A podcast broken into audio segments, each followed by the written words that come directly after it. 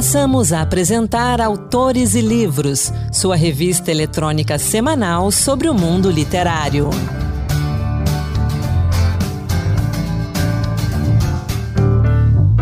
Olá pessoal, a partir de agora, Autores e Livros, a sua revista literária de toda semana. No programa de hoje, teremos poesia, novidades e também uma entrevista com Ana Vitória Vieira Monteiro, um dos principais nomes da ayahuasca no Brasil. Sou Anderson Mendanha e vamos juntos. A gente começa falando de O Aprendiz, uma história de um quase assassino, baseado em fatos reais Rodolfo Ramos narra em livro a trajetória de um jovem que cruza com a morte mais do que com a própria sombra. Essa é a dica de Gabriela de Macedo. Um livro em destaque. O Aprendiz, de Rodolfo Ramos, é um relato intenso inspirado nas experiências de vida do autor. Ao longo das 304 páginas, Rodolfo descreve a vida de Davi, um menino de origem pobre e fruto de uma família disfuncional, que desde muito novo sofre traumas relacionados principalmente à sua família. A história é contada de forma intercalada com memórias da infância, sonhos e expectativas de como sua vida poderia ter se desenvolvido num fantasioso cenário ideal. O menino Davi é filho de Zacarias, um pé de cana amargurado e frustrado no seu casamento. Querido por todos, espirituoso e de sorriso fácil, o homem conhecido por Fininho costuma beber todo o seu salário no bar do seu Joel, onde passa a maior parte do tempo em que não está trabalhando como motorista de uma repartição pública. Sua mãe, Dona Marta, era fechada, sempre séria e sempre ocupada. Vivia na correria. Era servidora pública federal e atendia em casa como cabeleireira. Com seus clientes, agia de maneira diferente, sempre calma, falando baixo, simpática. Dona Marta tinha síndrome de escassez. Nunca tinha dinheiro para nada e buscava economizar ao máximo, mas colocava em primeiro lugar sempre que precisava. Seus irmãos, Yara e Tadeu, eram bem diferentes. A primogênita era gentil, meiga, inteligente e extremamente simpática. Ela era a única figura afetuosa na vida de Davi. O segundo, conhecido como Valente, era um rapaz cheio de potencial, mas que entregava muito pouco por sua falta de inteligência emocional. Tinha duas grandes especialidades: namorar e arrumar confusão. A casa em que o menino cresceu não era um lar, não havia paz, não havia amor. Não era raro as discussões verbais agressivas se tornarem agressões físicas pelos mais bobos motivos que consiga pensar. Quando criança, certa vez, Dona Marta prometeu ao Davi um videogame novo, algo muito caro na época, com a condição de que ele melhorasse seu comportamento e que mantivesse sua ótima média escolar. Isso não era um problema para o garoto, já que sempre tirava de letra as matérias da escola. Ainda em novembro, Davi havia sido aprovado na escola. Orgulhoso, ele foi correndo dar a notícia à sua mãe, na espera de seu tão sonhado videogame. Dona Marta não titubeou e logo falou que o filho não havia feito nada mais que obrigação. Naquele momento, Davi aprendeu que era mentira. Frustrado, acabou adquirindo o primeiro de seus vícios, jogos eletrônicos. A partir do primeiro vício vieram algumas péssimas consequências, sendo a pior delas a violência. Davi se desenvolveu cada vez mais violento, agressivo, brigão, contra tudo e todos, muitas vezes como forma de defesa. Enquanto o menino crescia, esses sentimentos negativos cresciam junto a ele, até se tornarem parte dele, o deixando cada vez mais próximo à morte em várias situações. Por vezes, o rapaz tentou romper o ciclo, buscar ajuda, mudar de cidade, estudar e recomeçar, mas sempre acabava voltando para o mesmo lugar, até que, com o amadurecimento, ele percebeu que sua melhor chance seria investir no próprio conhecimento, terminar a escola e buscar uma especialização para finalmente conseguir se estabelecer financeiramente. O Aprendiz de Rodolfo Ramos, publicado pelo grupo Citadel, mostra principalmente a importância do ensino no desenvolvimento pessoal e na busca de seus objetivos, bem como uma rede de apoio bem estruturada. Rodolfo Ramos é escritor, palestrante e treinador de pessoas com foco na gestão das emoções. Neste romance de estreia, ele conta pela primeira vez a história que mudou sua trajetória para sempre. O Aprendiz, uma história baseada em fatos reais de Rodolfo Ramos, publicado pelo Grupo Citadel, está disponível tanto na versão impressa quanto na digital, nos portais de livros e na Amazon. Minha dica agora é a história de Bruna, uma garota cujo comportamento gera conflitos com os colegas na escola e com os próprios pais. Essa é a trama de A Menina que Tinha um Rei na Barriga, livro infantil de Jaifran Ferreira. O autor fala para gente um pouco dessa obra. Olá, Anderson. Olá, ouvintes da Rádio Senado.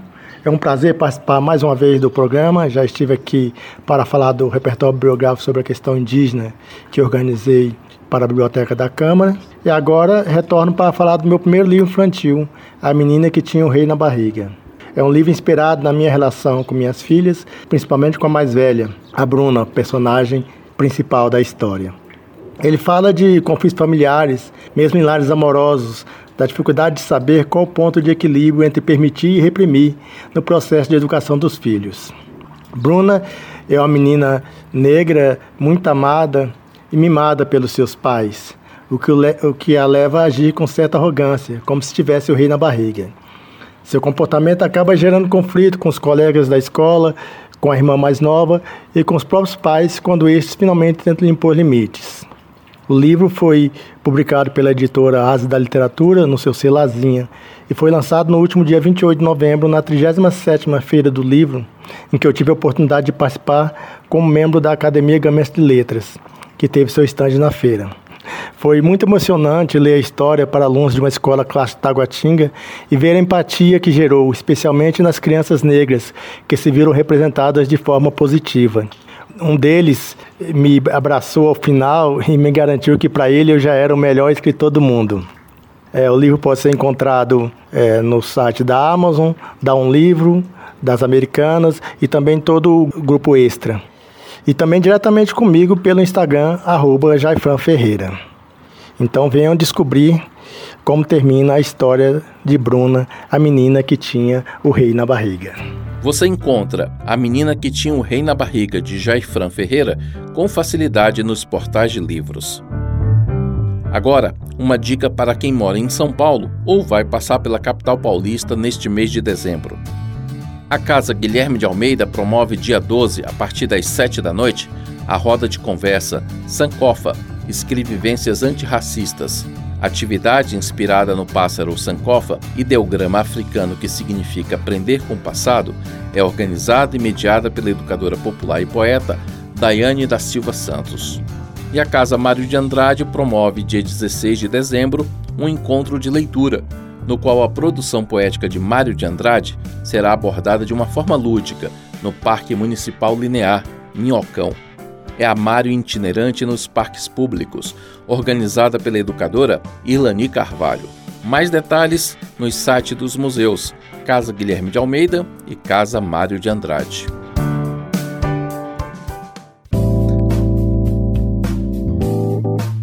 Entrevista. Eu converso agora aqui no Autores e Livros com Ana Vitória Vieira Monteiro, autora de Mãe Floresta Minha Vida com a Ayahuasca, da editora Folhas de Relva, livro que reúne quase três décadas de histórias da xamã urbana. Nesse livro, ela esmiuça sua vivência com o sacramento utilizado na América do Sul desde tempos remotos e mostra como o uso dirigido pode ser curativo, além de contribuir para o desenvolvimento humano. Ana Vitória, bem-vinda ao Autores e Livros. É, eu quero aproveitar a sua presença aqui para que você explique para quem acompanha a gente aqui no programa o que é a ayahuasca e qual a sua importância para nós, seres humanos. Ah, com muito prazer, querido. Muito prazer mesmo pela oportunidade e nós podemos falar sobre um tema eh, que está começando a, a, despontar no Brasil. Só tem 100 anos, cento e poucos anos, 120 por aí.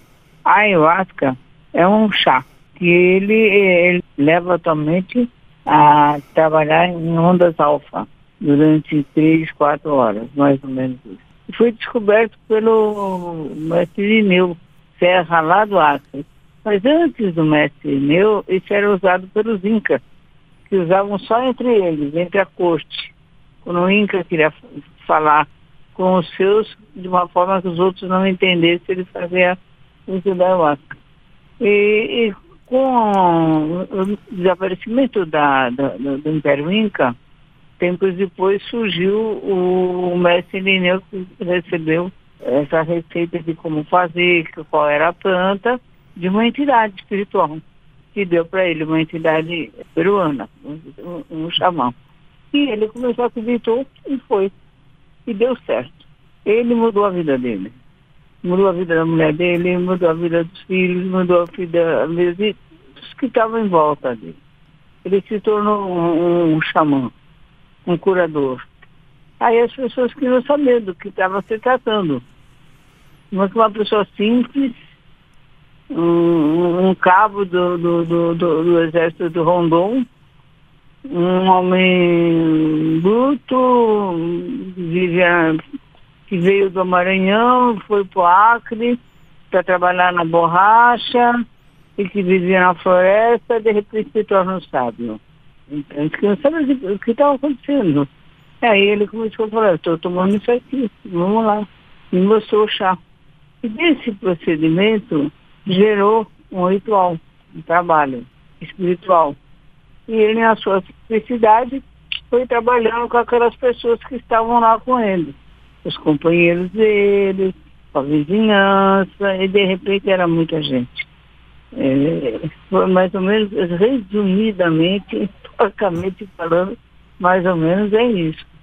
Porque a massa cura, ela transforma, a, não é somente, transforma o corpo, cura doenças, muda o temperamento das pessoas, tira dos vícios, torna a pessoa mais pacífica.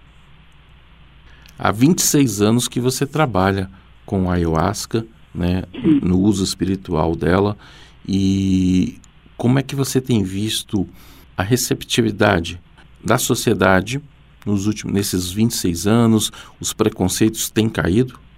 Ah, muito, muito. É, de, de, há 26 anos atrás é, era uma coisa exótica. Agora não, agora eu acho que é procurada por muitas pessoas que já sabem que, que ela tira das drogas, dos vícios, da violência, então, você imagina o número de pessoas que procuram para os seus filhos, para si mesmo, uh, como uma fonte de autoconhecimento, de sair daquela estreiteza de pensamento que ela larga a consciência, amplia sua consciência. Você tem uma conexão o seu eu interior e com forças superiores que vão, estão sempre te ajudando. Então, nesses anos todos, pela, pela resultado que a ayahuasca, o daime, como é chamado, o, o vegetal, também é outro nome, ele, ele conseguiu o respeito. E o livro Mãe Floresta conta as suas histórias, né? As suas três décadas de história como xamã. Que histórias Sim. que você conta nesse livro? Ah, eu, eu comecei esse, esse livro Mãe Floresta é resultado de são resultado de três livros eu comecei a escrever o Reza Brava, uh, Xamanismo e o outro Caminho de Todos Nós. Quando eu comecei a escrever Reza Brava, eu quis contar sobre o transe. Que, que transe? Porque é tão, tudo tão novo, tão diferente, que assusta. A, a, pessoa não sabe o que é, a pessoa que não sabe o que se trata, ela, ela, ela leva um susto. Eu também levei um susto. Mas eu já vinha de uma família espírita, esotérica, então eu tinha uma noção do que era o mundo espiritual. Mas para quem não tem, a pessoa leva um susto e a pessoa fica achando que ela está criando coisas na mente dela. Então eu, eu comecei, achei legal falar sobre alguns trânsitos que eu tive importantes. E tentei descrevê-los, né? porque é muito difícil usar palavras, né? Hum. Mas aquilo que deu, eu tentei descrevê-los. E aí as pessoas se identificam, falam, ah, isso aconteceu comigo, ah, isso também é mais ou menos assim. Então foi dando um certo conforto para aqueles que estavam começando, entendeu? Então esse livro é, ao contar as suas histórias, você também colabora para que as pessoas possam viver a sua própria história, né? Isso, porque a pessoa que está começando no caminho da espiritualidade, no caminho do trânsito, desse caminho, que é um caminho muito reto, muito forte, ela, ela não tem literatura a respeito. Uhum. Não existe uma escola, olha, vou estudar isso. Como no budismo, como no, no, no, no catolicismo, no espiritismo, tem muita literatura. Na ayahuasca não tem. Alguns livros que existem são livros que os, os membros escrevem em gratidão aos seus mestres. Então é mais um livro de, de gratidão do que um livro de, de mostrar a, a doutrina em si o resultado da OSPC. Então, eu, eu resolvi escrever sobre a minha experiência, porque não dá para escrever sobre a experiência do outro. Claro. Então, comecei a escrever sobre a minha própria experiência, me expus. Foi uma decisão difícil, de expor ali uh, meu inconsciente, minha espiritualidade toda mostrada ali. Então, mas eu, no fim, eu acho que eu devia ter feito até mais. então, daí escrevi outro livro falando sobre o que é xamanismo e o caminho de todos nós, quer dizer, o caminho espiritual de todos nós, tome ou não ela. Uhum. Porque trânsito, é, a alteração de consciência, a ampliação da consciência, todos nós temos. Quando oramos, quando meditamos, né? Uh, todo mundo tem um pouco disso, né? Então, eu resolvi, uh, depois, unir os três livros, eu revi toda o que eu tinha escrito, eu tinha posto alguns nomes antes, depois tirei os nomes.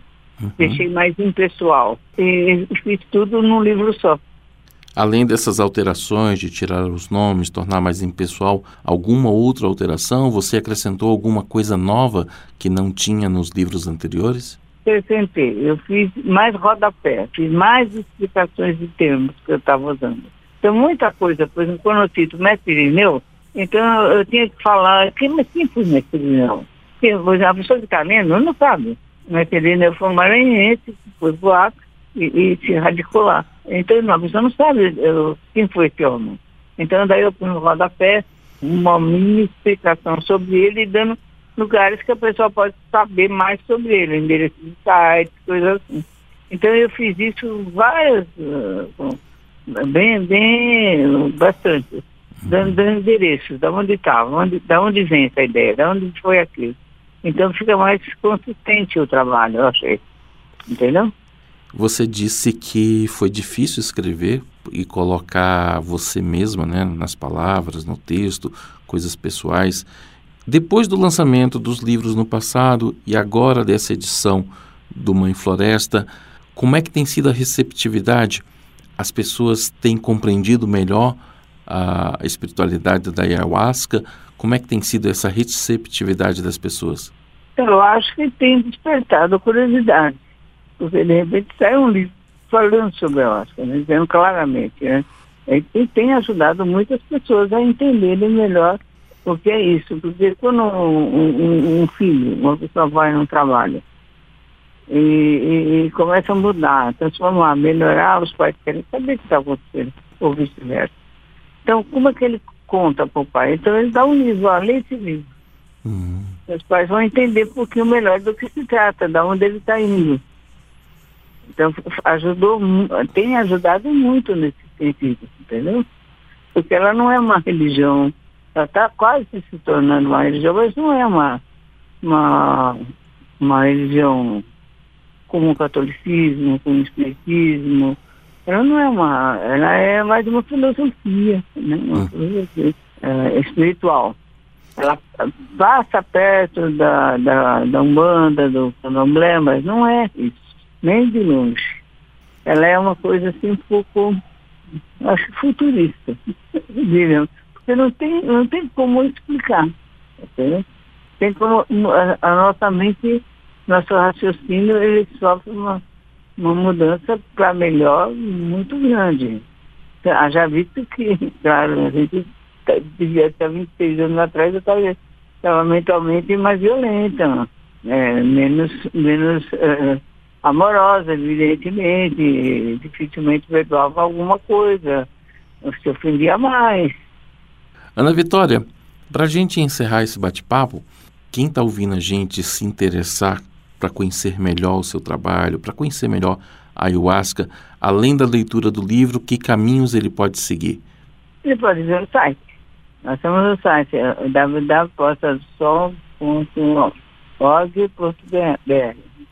tem esse site que ele pode ver, além de, de comprar o livro, ele pode buscar o livro como referência e pode ver o, o, o site. E também tem no Facebook e nas redes sociais, também estamos presentes nas redes sociais. A gente está muito visível em todas as redes sociais.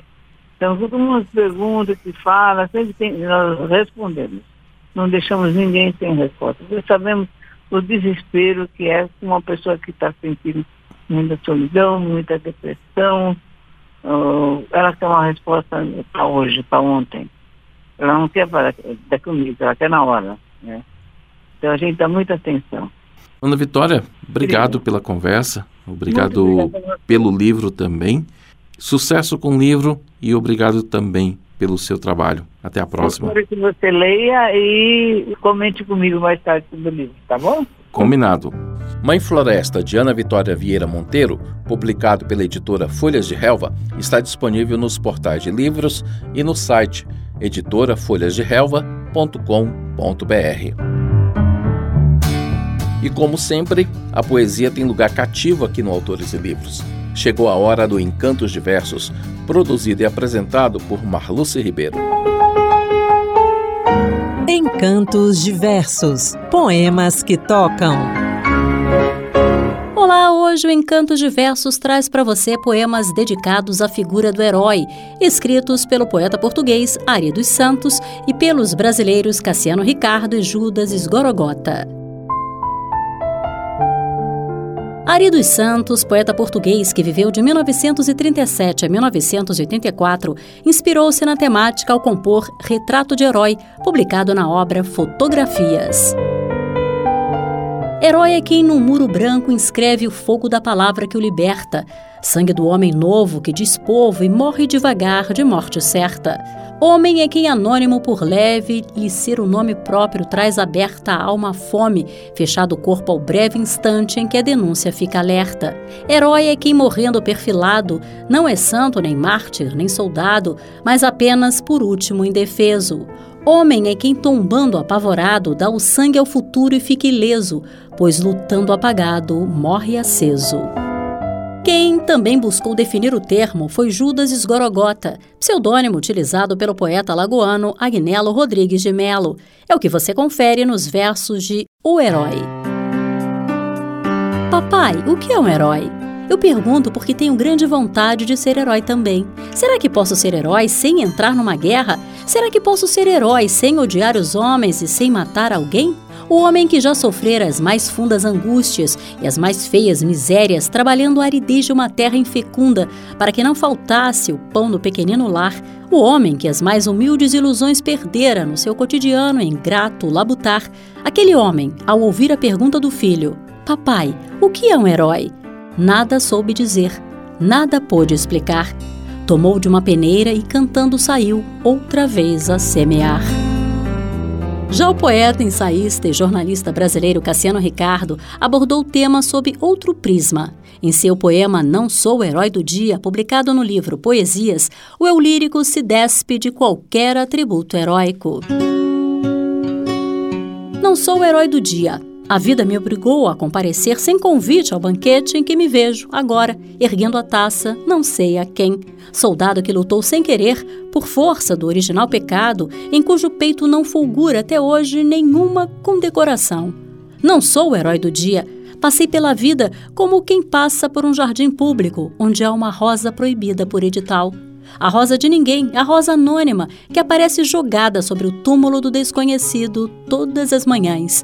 É bem verdade que em menino eu possuía uma banda de música que tocava no circo, acompanhava enterro, que tomava parte em procissão de encontro e nos triunfos da legalidade. Hoje, porém, pergunto onde o pistão, o bombardino, o saxofone, a flauta, a clarineta, os instrumentos todos dessa banda de música. Todos quebrados, os respectivos músicos caídos num só horizonte. Minha banda de música, se existe, é agora de homens descalços e instrumentos mudos. Não sou o herói do dia. Ah, o silêncio de alguns amigos que deviam falar e não falam. O grande silêncio da banda de música que devia tocar e não toca. O silêncio espantoso de quem devia estar gritando desesperadamente e ficou quieto. E ficou quieto, sem explicação. Maestro, não é hora de tocar-se o hino nacional? Ah, positivamente, não sou o herói do dia. Fechamos com Chico Buarque e Nara Leão interpretando João e Maria, sucesso de Chico Buarque Sivuca.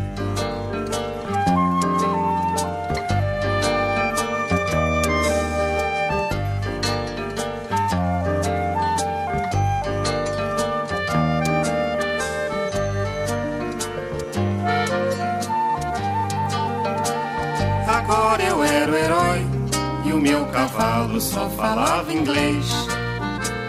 A noiva do cowboy era você, além das outras três. Eu enfrentava os batalhões, os alemães e seus canhões. Guardava o meu bodoque e ensaiava um rock para as matinês.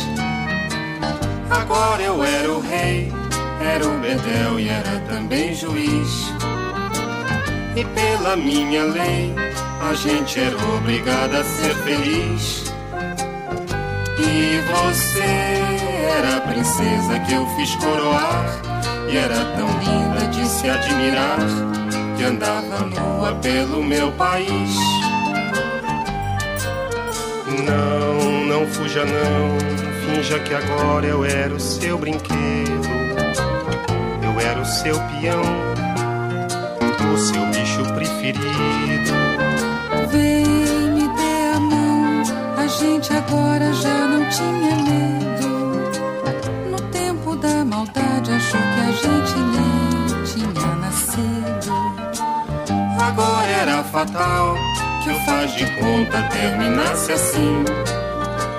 Pra lá deste quintal era uma noite que não tem mais fim. Pois você sumiu no mundo sem me avisar. E agora eu era um louco a perguntar: o que é que a vida vai fazer de mim?